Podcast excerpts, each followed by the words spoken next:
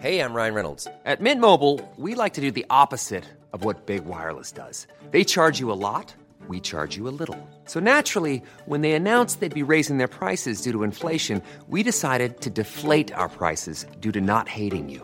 That's right. We're cutting the price of Mint Unlimited from $30 a month to just $15 a month. Give it a try at mintmobile.com slash switch. $45 upfront for three months plus taxes and fees. Promo rate for new customers for limited time. Unlimited more than 40 gigabytes per month. Slows. Full terms at mintmobile.com.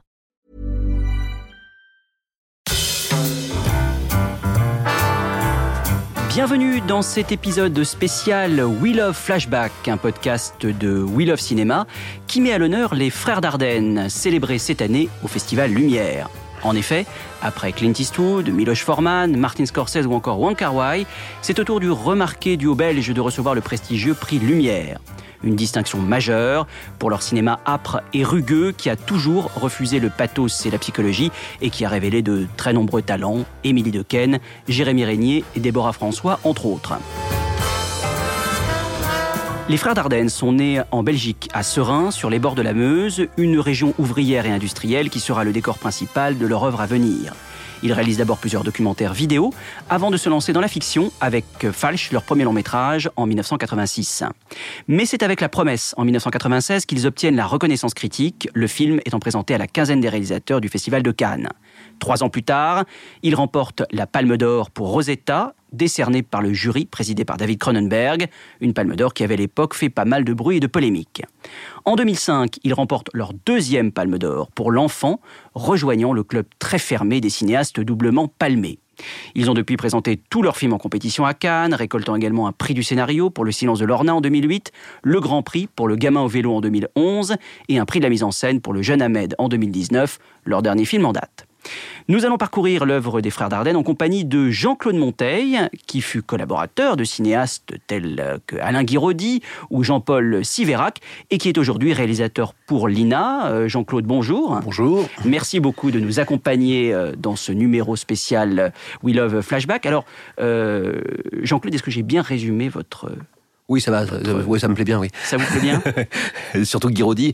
Euh, voilà, oui, ça résume bien euh, ce que j'ai fait. Et votre travail à l'INA, est-ce que vous pouvez nous en dire euh, quelques mots? Oui, alors je suis considéré comme réalisateur, mais je fais surtout un travail de transmission, puisque j'ai fait beaucoup de casting, j'ai fait beaucoup d'accompagnement à la réalisation, beaucoup d'accompagnement à la direction d'acteurs, beaucoup d'accompagnement à la recherche de décors, et beaucoup d'accompagnement au montage. Et tout ça, maintenant, je le transmets à des jeunes de banlieue et euh, pour les, euh, leur faire découvrir ces métiers à l'image dans, lesquels, euh, dans lequel il y a encore un peu l'ascenseur social qui marche et on peut y rentrer et devenir euh, professionnel dans ce métier. Voilà. Et votre rapport, au, on va en parler là en plus en détail, mais votre rapport direct aux, aux frères Dardenne, c'est quoi? Alors mon rapport direct, c'est que je découvre les Dardennes au moment. Alors moi, je viens du théâtre. Euh, et euh, au moment où je suis convoqué par le cinéma français, c'est-à-dire que Jean-Paul Siverac est en train de préparer son film Ni lève d'Adam, son premier long métrage, et du coup je découvre les Dardennes à cette occasion-là. Donc du coup c'est mon entrée avec dans le cinéma. Euh, je vais être directeur de casting, je le sais pas, j'ai jamais rien fait dans le cinéma, jamais joué dans aucun film. Je suis cinéphile, hein, mais je ne parle de cinéma avec personne puisque tous les gens que je côtoie c'est le théâtre. Siverac vient dans mon cours de théâtre que je fais en banlieue pour chercher des acteurs inconnus et jeunes. Et au même moment, je découvre euh, les Dardennes.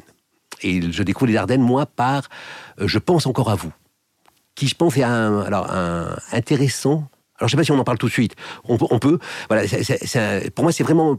Le, le, le, quand je découvre, je pense encore à vous, je découvre le cinéma tel que euh, Siverac m'en parle, tel que les gens que je côtoie à l'époque du cinéma m'en parlent. En tout cas, de, et du coup, l'acteur modèle, euh, on cherchait la recherche du modèle, alors que c'est pas du tout la question de. Siverac m'en parle en disant, voilà, je ne veux pas d'acteur comme des acteurs jouent dans le, les films des Dardennes. Donc c'est Romain Renucci, c'est Fabienne Bab. Oui, alors juste pour contextualiser, je pense à vous, c'est leur deuxième film. Hein, c'est leur deuxième qui film. tourne voilà. en 92. Voilà. Et donc du coup, moi, je les découvre avec ce film-là. Donc et du coup, Siverac me dit, voilà, je ne veux pas d'acteurs euh, qui viennent du théâtre. Je veux pas. Je vais essayer de travailler sur quelque chose de plus réel, de plus documentaire. Et là, on, il me parle de l'acteur modèle, et donc on fait allusion à Bresson. Et donc je découvre les Dardennes là-dessus. Et effectivement, Renucci et Bab ne sont pas des modèles, ce sont des acteurs. Et je pense que ça va être le. Pour moi, les Dardennes commencent ça, et du coup, la promesse va être une, révélation. parce que du coup, le travail que je suis en train de faire avec les acteurs que je vais chercher en banlieue, dans les cours de théâtre amateur et tout ça, puisque du coup, je m'adresse à aucun acteur euh, professionnel ou semi-professionnel ou en passe de le devenir, du coup, la promesse devient un modèle en me disant euh, ah oui d'accord c'est euh, ce type d'acteur et ça existe et on peut le trouver mais il faut chercher. Alors en effet, la promesse euh, sort en, 1996 et révèle, euh, malgré donc euh, déjà deux longs métrages pourtant à leur actif, révèle vraiment le, cinéma des Dardennes, un cinéma qu'on peut qualifier de prime abord de social. il faut rappeler que la promesse c'est l'histoire d'un jeune garçon et de son père toxique qui exploite des, sans-papiers dans la région de, Liège, hein, le théâtre de tous les films des, des Dardennes. Alors le cinéma social, c'est ce qui colle un peu, le film social, c'est ce qui colle un peu à la peau euh, des, frères Dardenne. Euh, mais vous, euh, Jean-Claude, vous n'avez pas tout à fait le même point de vue. non, oui, bah, oui, on peut dire, en voyant le film, on dit ah oui, ça parle de la société, ça parle de maintenant, ça parle de gens qui sont confrontés aux problèmes sociaux. Mais alors, ce qui moi m'intéresse beaucoup chez les Dardennes, c'est qu'ils vont parler, ils vont faire des films sociaux, mais sans jamais citer le personnel social. C'est-à-dire, il n'y a pas d'éducateur, il n'y a pas d'assistante sociale, il n'y a pas de juge, c'est la personne dans son qui va faire l'expérience de sa condition et qui va être confrontée à un, et qui va se confronter à un événement qui va la faire changer, qui va la perturber. Et donc, du coup, dans la promesse, c'est juste magnifique. C'est un enfant, enfin, le, fils et le père, et non pas le père et le fils, c'est le fils. Parce que le plan, le, film commence sur le fils. On est vraiment avec le fils, sur le geste du fils qui nous est présenté comme un voleur. le premier geste, un des premiers gestes, il est mécanicien. Mais le deuxième geste, c'est qu'il vole le portefeuille de la, de la personne dont il a réparé le, le, moteur, avec une gentillesse. Et il va y avoir cette chose étonnante, le coup de klaxon, en fait. Et le, là, le père arrive, euh, dérange le fils. Et, c'est de, et du coup, là, on est déjà dans une relation père-fils, mais qui va pas du tout être psychologisée, et pas psychologisant du tout. Et le, on va à, à, assister à la relation père-fils dans l'action de voilà, de, la maltraitance du migrant, de l'exploitation de l'homme par l'homme. Et euh, là, c'est le père. Il n'y a pas du social. D'ailleurs, le, le, fils n'est pas pris en main par le service social. Le père n'est pas pris en main par la justice. Et au moment où la justice pourrait, le flic à débarque sur le chantier, euh, c'est très très court. Quoi. Enfin, ça n'existe pas. Et dans le, j'ai l'impression que c'est une constance dans les films des Dardennes, ce qui fait que c'est des films en action tout le temps, mais jamais sans le constat du social, c'est-à-dire le travailleur social qui va dire c'est pas bien ce que tu fais, on va te remettre dans le droit chemin, on va non, c'est la le personnage, et là, en l'occurrence euh, le personnage de Jérémy, incarné par Jérémy Rémier, qui va tout seul faire le travail. Donc euh, les frères Dardenne euh, sont dans cette mouvance euh, du cinéma social malgré tout. ils sont aussi dans la lignée d'autres cinéastes qui au même moment tournent des films dits sociaux. Je pense au, cinéaste britannique Mike Lee ou, Ken Loach. Mais pourtant, il y a quand même certaines différences, et notamment chez Ken Loach, où il peut parfois être, être, accusé, ou en tout cas critiqué par son manichéisme, il n'y a pas de ça chez les, chez les frères Dardenne. Euh, alors, on travaille beaucoup moins que chez Ken Loach. Et puis chez Ken Loach, il y a le travail, enfin, il y a l'employé social, il y a la, NPE, je dois rendre des comptes et tout ça. Chez les Dardennes, non. Il n'y a pas de, je rends compte à personne, si ce n'est à moi-même. Et je ne sais pas que je vais devoir me rendre compte à moi-même. C'est-à-dire que les gens sont euh, enfin que ce soit euh, Jérémy Régnier, même le père, hein, il est pris dans son activité. Rosetta, complètement prise dans, dans son activité. Euh, le fils, Olivier Gourmet mmh. et qui joue le père dans le fils. Voilà, qui joue le père dans le fils, est complètement pris dans son activité, mais de travail, de prof, euh, et qui va chercher à, à reconstruire. Enfin, c'est assez beau dans le fils d'ailleurs, parce que c'est c'est comme si Gourmet retravaillait sa relation de père avec son enfant disparu, quoi. Avec le meurtrier de son enfant, il retravaille la relation père-fils, quoi. Et donc du coup, il n'y a pas de il n'y a, jamais de dogme là-dessus, c'est toujours du déplacement. Alors que chez, mais même chez Siverac, en fait, il y a, y, a, y a, une recherche de ça. Pour revenir dans le franco-français, euh, il y a une recherche de euh, l'acteur modèle qui va être livré à une expérience. Mais et même, je dirais, il y a l'acteur modèle vierge de cinéma livré à sa première expérience de cinéma, livré à son premier rôle, qui va devenir acteur. C'est-à-dire que dans cette génération, il y a aussi ça chez Laurent Achard, c'est-à-dire je prends des acteurs qui sont trop jeunes pour avoir une formation quelconque, et je pense que dans les castings, c'est important. C'est des personnes qui n'ont même pas pris de cours de théâtre, et ils vont créer leur premier personnage sans savoir qu'ils vont le créer. C'est un peu, on est vraiment pour moi dans la fabrication du, film de cette période-là de, des Dardennes. Et de ça, ils vont devenir star ou pas, parce que certains ne deviennent pas stars, euh, on ne devient pas toujours star chez euh, les Dardennes. Donc du coup, c'est une espèce de- d'expérience de première fois, de sincérité, de plénitude et d'engagement qui est vraiment belle dans le, la promesse Rémi Régnier. Je crois qu'il Oui, il faut rappeler que c'est son, enfin, il est totalement découvert hein, par ce film. Complètement. hein. Et mais d'ailleurs, enfin, c'est assez beau de voir, de revoir les films. Sa dentition qui n'est pas Mm. to- totalement formée. Enfin, je pense et que tout ça, ça compte et on va le retrouver en permanence chez les Oui. Le- d'autres- films, oui. Voilà, fait. l'acné, euh, parce que On le voit grandir. on le voit grandir. Oui. Et, et, et je dirais même au sein du film, on le voit grandir. C'est-à-dire que je, je pense que, alors, je pense qu'il ne le sait pas lui, mais au sein du film, on voit qu'il devient un acteur, qu'il a une pratique de ça. Et même, euh, bah, il y a peut-être des soupçons de petits sourires, de d'amusement déjà de l'acteur euh, qui, qui prend possession de, de- et du rôle et du cinéma en fait. Et voilà. Et là, il sait absolument pas qu'il va devenir un acteur, euh, une star en fait, parce qu'on peut dire, oui, un acteur connu. Et du coup, je pense que le, là, et là, on évite le social, c'est-à-dire que l'acteur n'a- pas conscience qu'il joue un rôle social. Il est pleinement dans le rôle. Et là, en ça, on est dans le cinéma américain en fait. L'acteur ne dit pas qu'il joue. Alors dans, à cette époque-là, dans le cinéma français, on est l'acteur a toujours une tendance à dire je joue, c'est pas moi. hein, dans le cinéma français, non, je suis un acteur, je suis pas un prolétaire, je suis pas pauvre, je suis pas. Alors chez les Dardennes, non. On oublie ça, tuer le rôle, et du coup, ça donne. On, enlève le social en fait. On est complètement dans la chair. Et alors eux, alors là, ça va très très loin puisqu'on est carrément dans le gros plan. Enfin, la promesse, c'est on est dans le visage de Jérémy Régnier et on est très souvent euh, visage, geste, geste, visage. Dans des panneaux, tout est lié comme ça, ce qui peut de- aussi devenir un défaut hein, par moment. parce que- Alors, en effet, le, le- le cinéma, euh, enfin, la, la part sociale de leur film est, est très très prégnante euh, dans pratiquement euh, tout leur tout leur long métrage. Donc, dès la promesse, ça pose, on dire, clairement les enjeux. Évidemment, il y a il y aura Rosetta euh, où elle est où cette jeune fille donc campée par Émilie Dequesne est une alors comme le dit lui-même d'ailleurs Luc Dardenne, j'aime bien cette phrase, une guerrière qui ne s'avoue jamais vaincue, qui repart toujours à l'attaque hein, euh, parce qu'elle est en permanence à la recherche d'un emploi. Euh, il y a également, euh, alors c'était déjà en toile de fond, dans, plus qu'en toile de fond d'ailleurs dans la promesse, mais le sort des migrants, on le retrouve aussi dans La fille inconnue, la clandestinité, les sans-papiers dans Le silence de Lorna également, et puis l'aspect, la, la dureté, on va dire, de la vie économique, de la vie sociale, elle est aussi chez ce personnage, enfin incarné euh, par Marion Cotillard dans, dans Deux jours une nuit, où elle est, où elle a deux jours une nuit en l'occurrence pour convaincre ses collègues de renoncer à leur prime afin qu'elle garde son emploi, qui est aussi un film sur l'exclusion sociale euh, en temps de crise économique. Il faut rappeler que les Dardennes ont commencé par des documentaires sur euh, la lutte ouvrière, sur l'exclusion. Donc euh, cet aspect de déclassement, on, le, retrouve dans, toute leur filmographie quasiment. Oui, oui, c'est même, même la, construction, mais je dirais même la construction du plan. C'est-à-dire que le, le paysage qui est filmé, c'est un paysage en déconstruction. C'est-à-dire que on est dans l'usine qui ferme. Euh, on est dans la perte de l'emploi, on est dans le déclassement, euh, on est dans la relation impossible homme-femme. D'ailleurs, c'est un cinéma où on couche très peu ensemble, par exemple. Euh, c'est pas le. Oui, c'est tout sauf un cinéma euh, charnel. charnel, hein, ah oui, c'est- oui, on, est, on en- est très et, très loin. et- et même, et je dirais même le paysage n'est pas charnel. C'est-à-dire qu'il y a une espèce de froideur, de brouillard permanent. Enfin, on est. Alors, ça peut être érotique, hein, je dis pas ça, mais je dis, je dis pas que c'est euh, contre-érotique. Mais en tout cas, là, on est vraiment dans la froideur, on est dans la présence aquatique. La Meuse, c'est quand même pas glamour, quoi. Et, et quand Vraiment. il tombe dans la Meuse, on se dit que vraiment c'est pas c'est pas les vacances.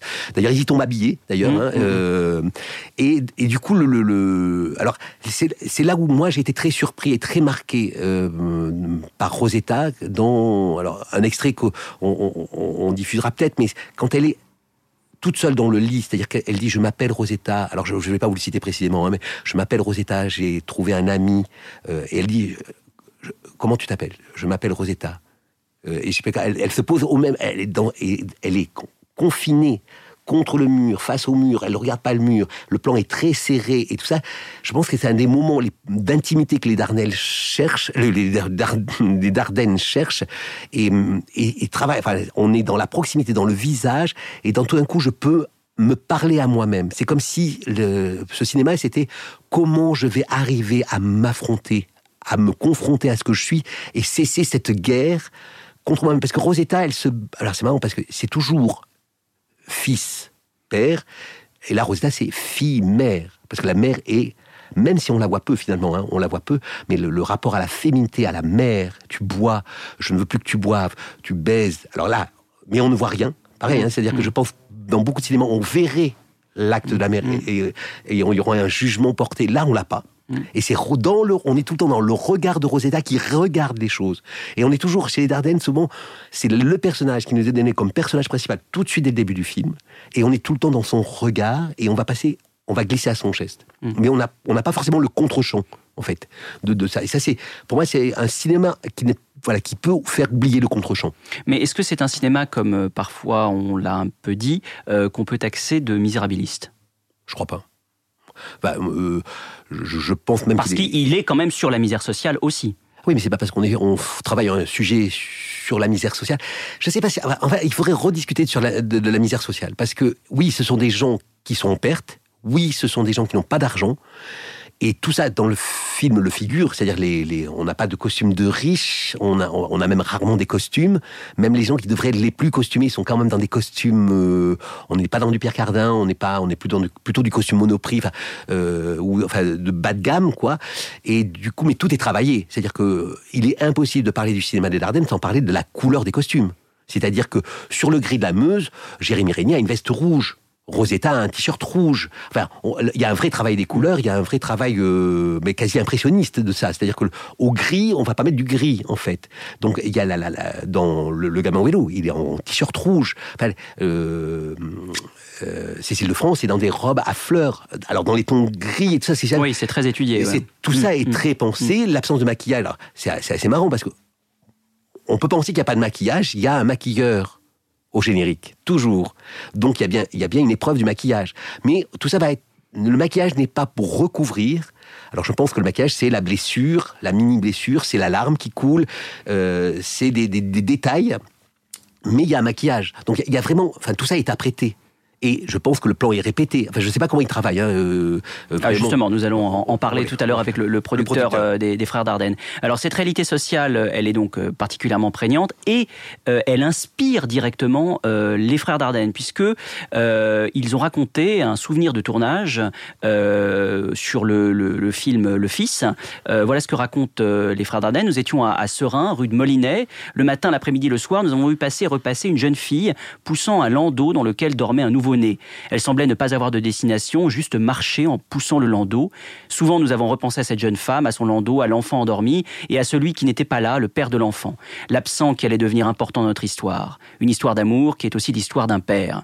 Euh, là donc, il résume en quelque sorte le, synopsis de ce qui va devenir l'enfant en, en 2005, hein, euh, euh, qui est donc l'histoire d'un couple qui a un jeune nouveau-né et le père va décider de vendre l'enfant.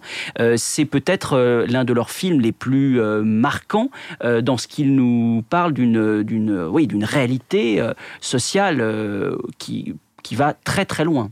Alors c'est là où moi, alors c'est là où je parle plus de social parce que je, ce qui, ce qui est marquant pour moi, c'est comment le, film nous, présente, le début du film nous présente Jérémy Régnier comme un quelqu'un qui commet des effractions, enfin que- quelqu'un qui vend, quelqu'un qui vole, quelqu'un qui fait de l'argent, et tout est monnayable. Et euh, dans un deux- deuxième temps, euh, son fils arrive, enfin l'enfant euh, qui regarde à peine, et ce qui est hum, amusant, enfin amusant, c'est là où on, on- pour moi on sort déjà du social. C'est-à-dire qu'on nous présente un personnage et qu'on n'imagine pas avoir un fils, enfin dans, dans, la, dans le, les- les quelques minutes qui vont suivre. Et la rencontre, quand la mère arrive avec le fils, la mère et le père qu'il est devenu, d'un coup, rejouent comme des adolescents et comme des enfants. Et là, pareil, ça nous sort du social, c'est-à-dire qu'on n'est pas, on- pas dans une misère, on est dans un, système parallèle, une société parallèle dans laquelle je vis, dans laquelle, et du coup, je suis pas dans le système social. Et pareil, elle, on sait très peu de choses sur son origine sociale. On sait qu'elle a un appartement. Donc du coup, elle a les moyens de payer un appartement. On sait qu'elle héberge.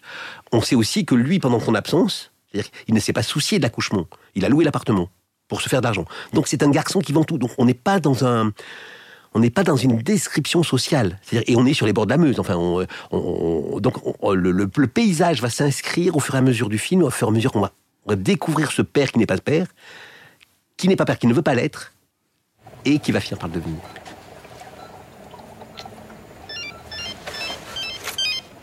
Allô? Oui? Non, on était d'accord, puis elle a changé d'avis. Vous ne pouvez pas téléphoner ici. hein. Je sais. Une seconde.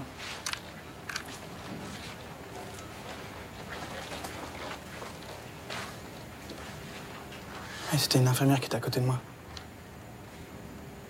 Oui, c'est à cause de ça qu'elle est à l'hôpital. Elle était d'accord au début, puis elle a changé d'avis. C'est pas de ma faute. Oui. Je sors.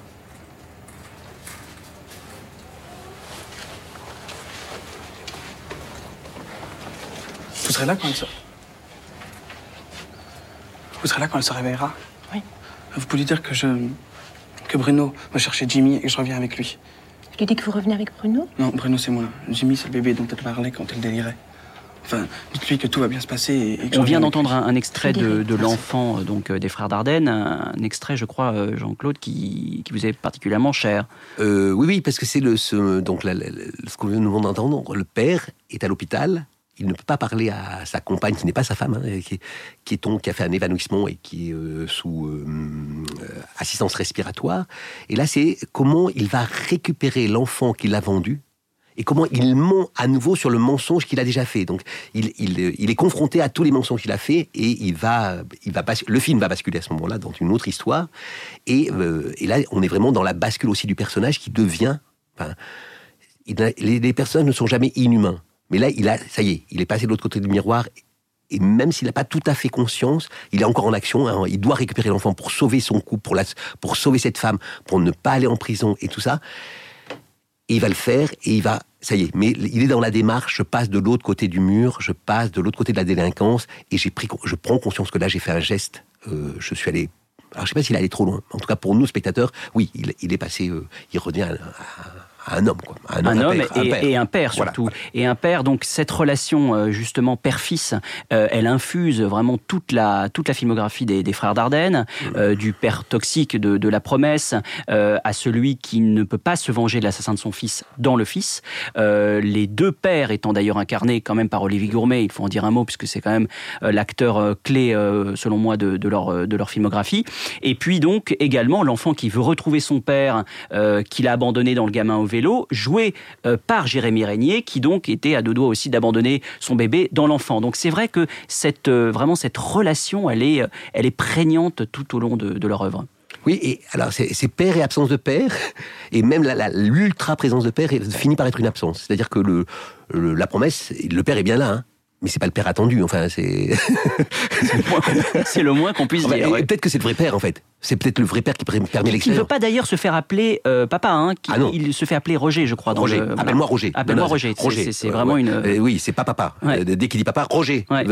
Et ça, c'est assez, euh, c'est assez beau. Et en même temps, je, voilà, c'est quoi le père? Enfin, il y, a- il y a une vraie question. Mais comme c'est quoi la mère hein? C'est-à-dire que le, parce que du coup, on peut faire le même pro- projet, pardon, le, le- la même, le même constat avec Rosetta. C'est-à-dire que, mais Rosetta dit maman. Et euh, on peut faire euh, la, même histoire avec euh, Cécile de France et le gamin au vélo. C'est-à-dire qu'elle elle n'est pas mère. Le couple est un peu parce que quand elle, c'est très beau la, scène où Cécile de France choisit entre Cyril, je, oui ça, je, je, crois que c'est Cyril l'enfant, le gamin au vélo, hein, c'est Cyril et son amant homme en fait, et où il lui dit mais il faut que tu choisisses, c'est lui ou moi. Et là il y a un temps, c'est peut-être un des grands moments où la caméra ne bouge absolument pas, c'est lui. Et là, et alors c'est assez, assez beau, puisque on se dit, mais, parce que là, tout nous est donné pour dire, mais arrête avec ce gosse. Enfin, passe tes week-ends peinards. Enfin, voilà. Et non, elle fait le choix. alors, quasiment de maternité. C'est mon enfant, je il est à moi. Il y a, un truc comme ça assez, euh, assez- et que je trouve que Cécile de France, parce qu'il faut en parler de l'entrée de Cécile de France dans le, dans le cinéma des Dardennes, parce qu'elle abandonne la, la belle Cécile de France, comme son nom pourrait l'indiquer, comme les, les rôles qu'on lui a donnés euh, jusque-là. Et là, elle est coiffeuse et avec peu de maquillage, ou en tout cas un maquillage de coiffeuse en tout cas. Et, euh, et elle ne surjoue pas la coiffeuse. Ça, c'est assez étonnant. Et comment le- elle établit, enfin, parce que moi je crois que c'est très très difficile de jouer avec un enfant. Euh, et beaucoup d'acteurs témoignent de ça. Mais comment il y a, quelque chose de, une filiation très forte entre Cyril et elle à ce moment-là du film. Il y a plein de moments. Enfin, il y a un très beau moment où elle est, où Cyril est collé au robinet et elle cherche la communication avec lui. Et pour appeler son père, on va appeler le père. Elle lui fait relever la tête. Elle est, d'une dignité, enfin, et d'une force assez incroyable que je ne l'ai pas vue ailleurs, en fait. Alors pour en venir euh, à la relation euh, père-fils, il y a une scène euh, peut-être qui pourrait, Jean-Claude, résumer cette, cette, cette relation, c'est à la fin de la promesse, donc quand, quand Jérémy Régnier se détache enfin de, de l'ombre paternelle si envahissante pour lui. et il l'attache. il, il l'attache dans une scène, à mon avis, une des scènes les plus fortes de toute leur filmographie. en quoi elle est révélatrice, ça, cette, cette scène-là, du, du rapport au père? Mais, euh, Parce que le, père attaque à nouveau. Et alors, ce qui est assez beau, c'est que le père arrive dans les rares, on ne sait pas son intention. Euh, tel qu'Olivier Gourmet était. Alors, juste, je recontextualise à, ce moment-là du film. Euh, Jérémy Régnier donc veut sauver euh, une, une femme sans papier qui qui est logée entre guillemets par le père qui qui est quand même marchand de sommeil. voilà, qui est un marchand de sommeil assumé, on va dire. Et, et, donc, il sait que cette femme va très mal finir, que son père va s'en rendre, va être complice de ça, et donc pour lui éviter ce triste sort, il va, euh, bah, il va lui dire la vérité. Euh, et le père, on ne sait pas à ce moment-là, il recherche son fils, et on ne sait pas en effet à ce moment-là quelles sont vraiment ses intentions, mais il est quand même toujours euh, dans une menace diffuse assez inquiétante. Oui, et là, du coup, et le personnage de Jérémy Régnier, dont j'ai oublié le prénom, mais est en train de réparer la statuette. Igor. Igor. Igor, voilà. Mm. Igor est en train de réparer la statuette qu'a que cette femme africaine porte toujours avec elle et à qui elle fait des euh, des, des, dons, enfin euh, voilà, euh, et donc cette, présente, cette statuette est présente chaque fois qu'on voit la femme africaine dans le logement de sommeil, et donc elle a été cassée, et donc Igor recolle la tête dans le garage dans lequel il était lui-même apprenti, donc il est très concentré à son œuvre, donc encore une fois le travail, les mains, le geste est important, il entend un bruit, et le père apparaît, et là, la gueule du père, on se dit, ça va être un festival. Et effectivement, Igor ne va pas laisser le temps et va partir en courant. Et là, une bagarre. Alors ça, c'est là, il faut parler de la bagarre parce que dans tous les Dardanelles, il y a une bagarre. Et cette bagarre se passe à même le sol. C'est un corps à corps et à même le sol et plutôt un sol ou boueux ou le sol du garage euh, plein de crasse, de graisse et tout ça. Et les deux corps vont être maculés. Et là, on se dit le Igor n'a pas la taille de son père. Enfin, là, Gourmet, quand on, dit Igor va perdre, et là, on a très peur. Et en fait, non, la chose se renverse. Et la chose se renverse parce que la femme vient donner un coup de pied dans les parties sensibles du père qui s'effondre. Et là, le fils attache le père. Alors, c'est plus beau. Plus beau que ça, puisque le fils court vers la femme migrante qui lui dit Viens, on va partir ensemble. Et là, il lui dit Non, non, non, je l'ai attaché. On ne risque plus rien, on a le temps. Et là, le père va se réveiller et va crier Igor, détache-moi, Igor, détache-moi, Igor, détache-moi, je te donne de l'argent pour elle, je, je, je, ne te ferai pas de mal, détache-moi. Et il y a une chose très. Alors, ça, les Dardennes sont très fortes. Le père a perdu ses lunettes. Et il dit Non, mais donne-moi mes lunettes au moins. Donc, il faut que je vois, il faut que je te vois. Mm. Et, il y a tout ça. Et là, le, le fils tend les lunettes et lui. Et Igor, détache-moi, je te ferai rien, je te ferai rien. Je suis ton père. ton... Et là, ta gueule, ta gueule, ta gueule, trois fois.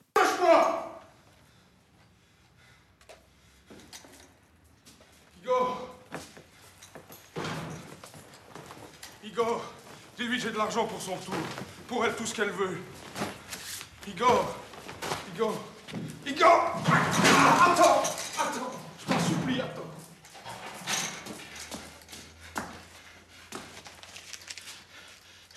Je vais lui donner ça, je te le jure. Elle partira où elle veut, mais détache-moi. Pourquoi tu veux lui dire? À quoi ça l'avancera de savoir? Elle part, puis on n'en parle plus, c'est fini. Donne-moi mes lunettes au moins. C'est pour toi l'immeuble, moi je m'en fous. Tout ce que j'ai fait, c'est pour toi que je l'ai fait. J'ai jamais pensé qu'à toi. T'es mon fils. Ta gueule Ta gueule Ta gueule cette scène euh, donc, que nous venons d'entendre, euh, qui est une des plus euh, fortes, hein, à mon avis, de, des films des frères Dardenne, elle est aussi d'un réalisme très prégnant. voilà comment Jean-Pierre Dardenne, justement, décrit cette envie de réel. On est ancré dans une réalité que l'on veut montrer, mais en même temps, on veut faire du romanesque. Alors, comment aller dans la fiction tout en gardant le brut des gens? En filmant à la brosse plutôt qu'au pinceau, en n'ayant jamais une caméra démonstrative, militante, en ne posant jamais les personnages dans les situations ils n'ont pas le temps, alors la caméra non plus.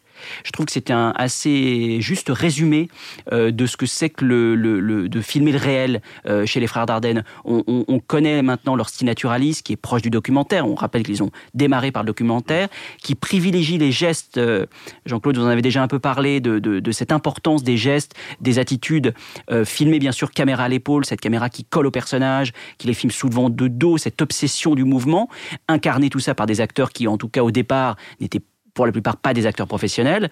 Euh, ce, ce, ce, cette, euh, envie de filmer le réel, euh, elle, est, elle est très convaincante quand même, non, dans les, dans les films des frères Dardenne? Oui, alors, ce que j'aime beaucoup dans la citation de Dardenne que vous venez de faire, c'est que le mouvement, je crois qu'il il, il faut entendre ce mot parce que il est prégnant quand on regarde un film Dardenne. C'est-à-dire que la caméra bouge, l'acteur bouge, et je pense que pourquoi une des raisons pour lesquelles Olivier Gourmet a la Palme d'Or.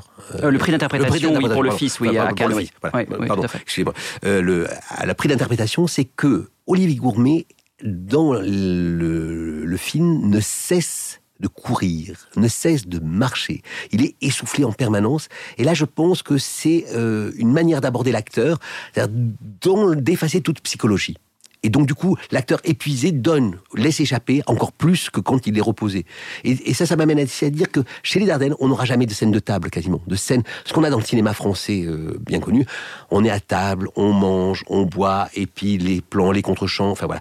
Chez les Dardennes, on n'a pas, hein. C'est personnage en mouvement, caméra en mouvement. Alors ça peut aller jusqu'à l'excès. Donc le mouvement est important dans le plan des Dardennes, le mouvement de l'acteur, le mouvement de la caméra, et alors c'est là où la, la force du romanesque intervient parce que c'est très structuré et dans l'information que le spectateur doit percevoir et dans comment le personnage va définir son urgence. Et dans Rosetta, là, cette scène magnifique de Rosetta vient à la baraque de, à Gaufre, et elle est invitée par euh, ce, cette nouvelle rencontre qui lui propose de faire les gaufres pour elle et donc d'avoir un travail au noir. Et là, Rosetta va dire non, le travail au noir n'est pas un vrai travail, je veux un vrai travail. Et là, c'est le moment de bascule dans le romanesque de Rosetta, c'est-à-dire qu'elle va décider à ce moment-là de dénoncer cet homme qu'elle a appelé son ami, pour piquer son travail. Et là, vraiment, on est vraiment dans, le roman, quoi. C'est-à-dire que c'est inattendu, et c'est très écrit, c'est très pensé à ce moment-là, à cet endroit-là du film, et le film bascule.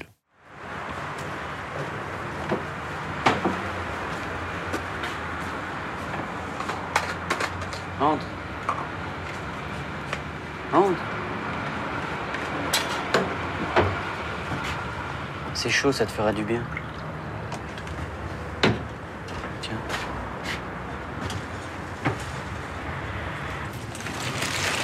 Pourrais faire la pâte de mes gaufres à ma place. J'en vends 10 par jour. Ça fait plus ou moins 15 000 francs par mois. Là, t'auras un travail. En noir, c'est pas un vrai travail. En attendant, c'est toujours ça. C'est ouvert Non, dans 5 minutes Je prends rien, t'as tout pour toi. Ça t'intéresse ou pas? Non.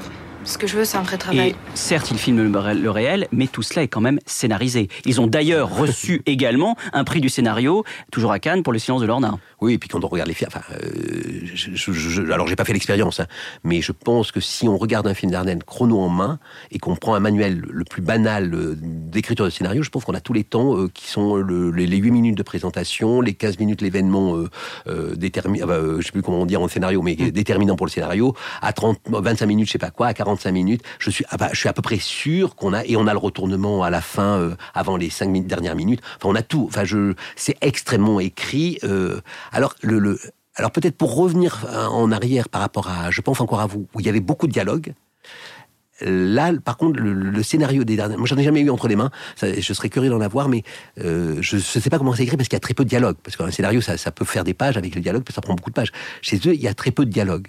Et je ne sais pas s'ils travaillent sur l'improvisation ou pas, ou si c'est très écrit, euh, vraiment, et ils demandent aux acteurs d'apprendre le dialogue. Alors justement, on va poser cette question, entre autres, euh, au producteur euh, du, des films des Frères Dardenne, Denis Fred, euh, qui est avec nous euh, par téléphone.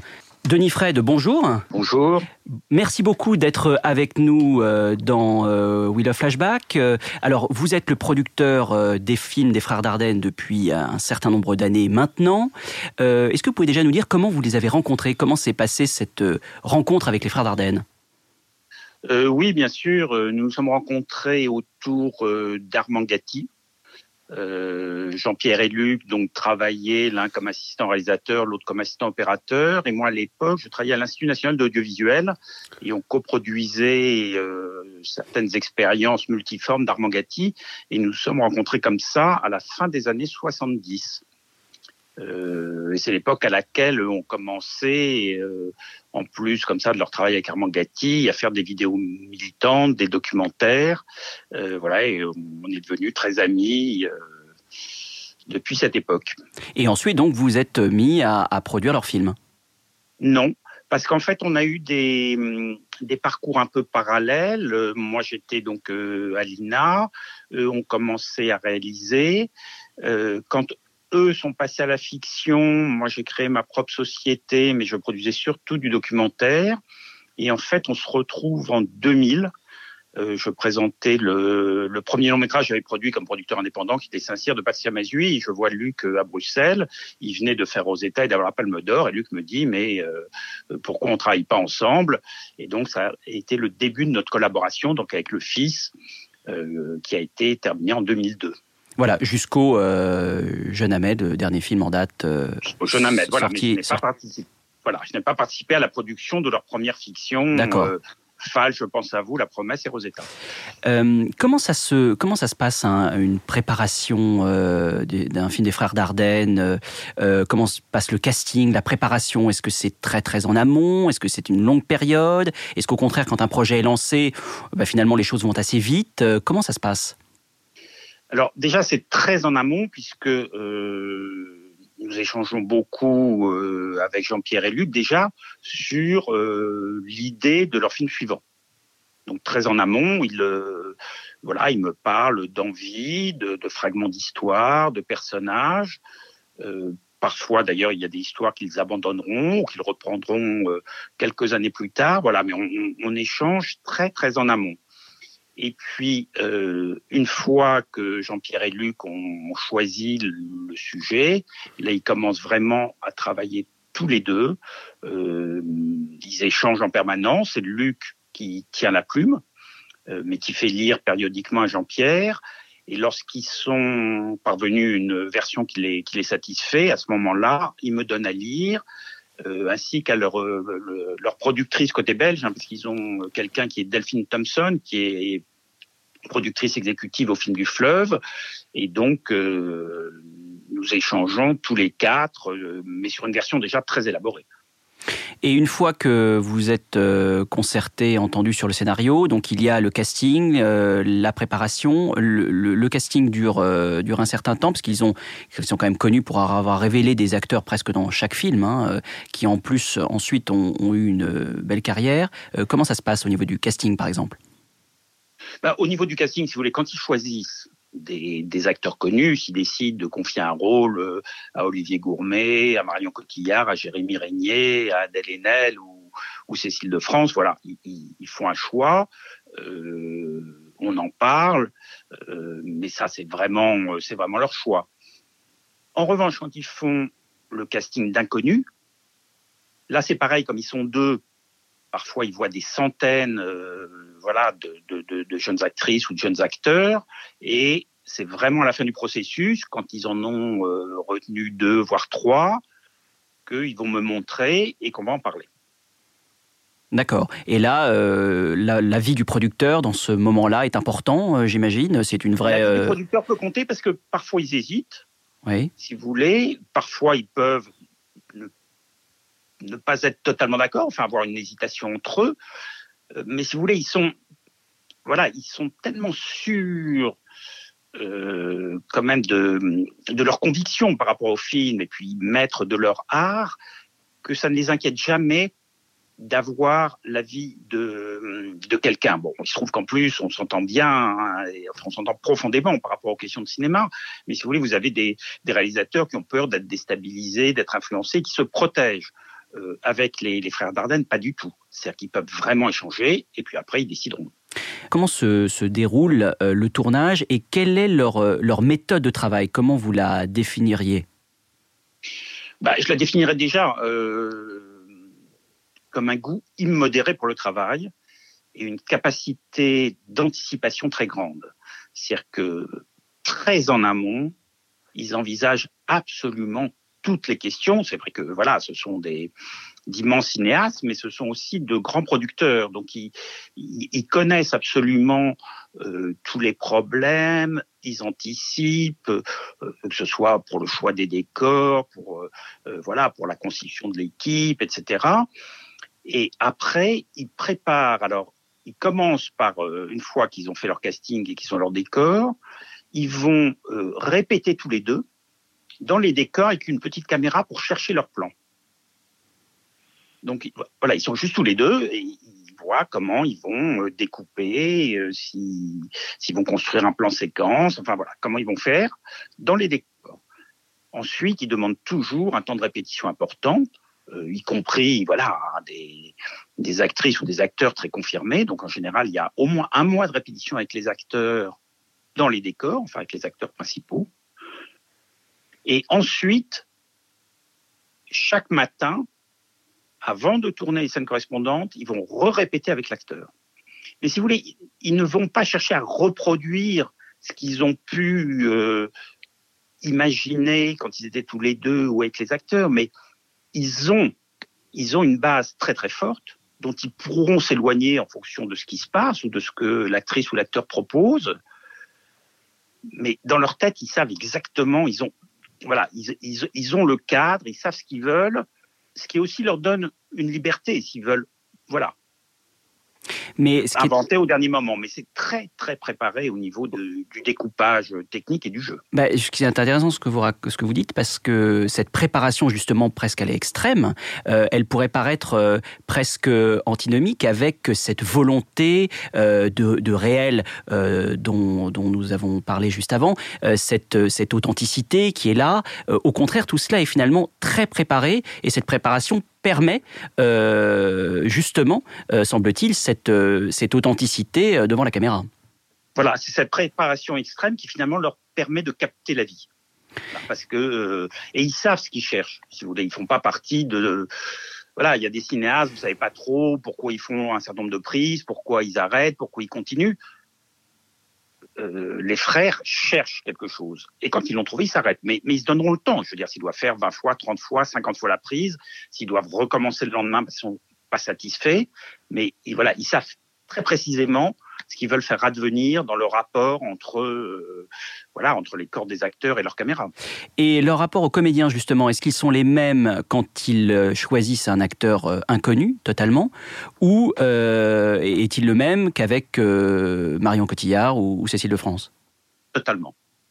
Totalement. Ce sont vraiment, ce sont vraiment les acteurs qui rentrent dans leur euh, façon de, de, fonctionner, de travailler, et qui se prêtent au jeu. Euh, euh, voilà, vous citez Marion Cotillard, elle a répété pendant un mois, ça s'est extrêmement bien passé, et il n'y avait pas de différence par rapport à ce qu'ils auraient pu faire. Bon, sauf que c'est Marion Cotillard, et qu'après, en termes bien sûr de jeu ou de, de proposition, mais sinon c'est vraiment la même méthode de travail. Alors cette méthode de travail, elle, euh, est aussi, euh, on va dire, elle, est en correspondance avec euh, leur façon de, de, de faire, puisqu'ils tournent pratiquement toujours euh, dans les mêmes euh, endroits, euh, au bord de la Meuse. Hein, c'est quasiment le décor de tous leurs films. ils sont toujours, enfin, ils n'ont jamais voulu pour le moment changer complètement de registre. je ne sais pas, faire une comédie musicale par exemple, pourquoi pas. Est-ce que vous pensez qu'un jour les Dardennes vont, vont, vont, nous surprendre et vont tourner, alors peut-être pas un film en Amérique, j'en sais rien, mais quelque chose de totalement différent?